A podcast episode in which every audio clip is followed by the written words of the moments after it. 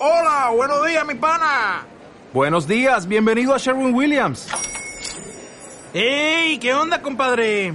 ¿Qué onda? Ya tengo lista la pintura que ordenaste en el ProPlus app. Con más de 6.000 representantes en nuestras tiendas listos para atenderte en tu idioma y beneficios para contratistas que encontrarás en aliadopro.com. En Sherwin Williams somos el aliado del PRO.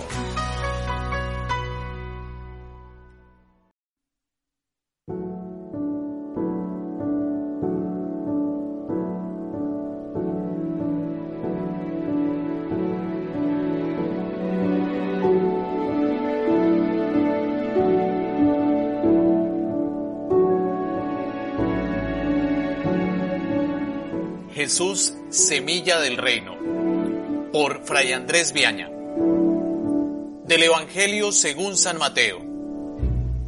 Aquel día salió Jesús de casa y se sentó junto al lago.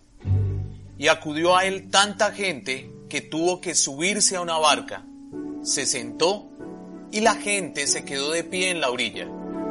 Les habló mucho rato en parábolas.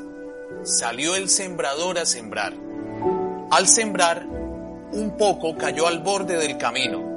Vinieron los pájaros y se lo comieron. Otro poco cayó en terreno pedregoso, donde apenas tenía tierra, y como la tierra no era profunda, brotó enseguida. Pero en cuanto salió el sol, se abrazó y por falta de raíz se secó. Otro poco cayó entre zarzas, que crecieron y lo ahogaron. El resto cayó en tierra buena y dio grano. Unos ciento, otros sesenta, otros treinta. El que tenga oídos, que oiga. El Evangelio habla de las semillas, de la lluvia que las riega y de la libertad que les permite dar fruto. Estos temas, en medio de este confinamiento, pueden ser extraños o lejanos, pero valen la pena para quien quiere aprender algo que beneficie la vida. Cuando el ser humano presta oído a Dios revelado en Jesús, supera con facilidad el egoísmo, los sometimientos, los vicios y así logra ser verdadero cristiano. Es necesario indicar que la libertad del hombre no siempre está dirigida por esta actitud de escucha.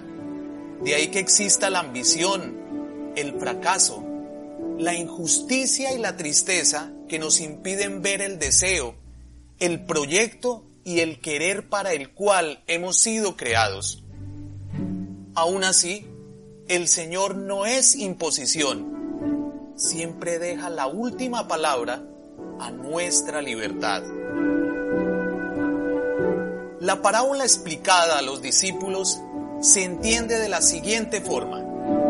La semilla es Jesús y los distintos terrenos son los seres humanos. La cuestión inicial está en que no se entiende la palabra porque no toca la interioridad, la semilla que cae en el camino. Otros evitan cuidar lo que han entendido de la palabra porque no ha llegado hasta el fondo del corazón la que cae en terreno pedregoso. Algunos pretenden escuchar al mismo tiempo a Dios y a terceros que buscan sus propios intereses, yéndose tras los seductores de turno y haciéndose estériles, lo sembrado entre zarzas. Y por último, existe el terreno humilde que acoge con sencillez, escucha y vive según lo sembrado en su corazón y así se capacita para hacer comunidad. Dios siembra en el hombre para que dé frutos como la alegría, la justicia, la misericordia, la paz y el perdón.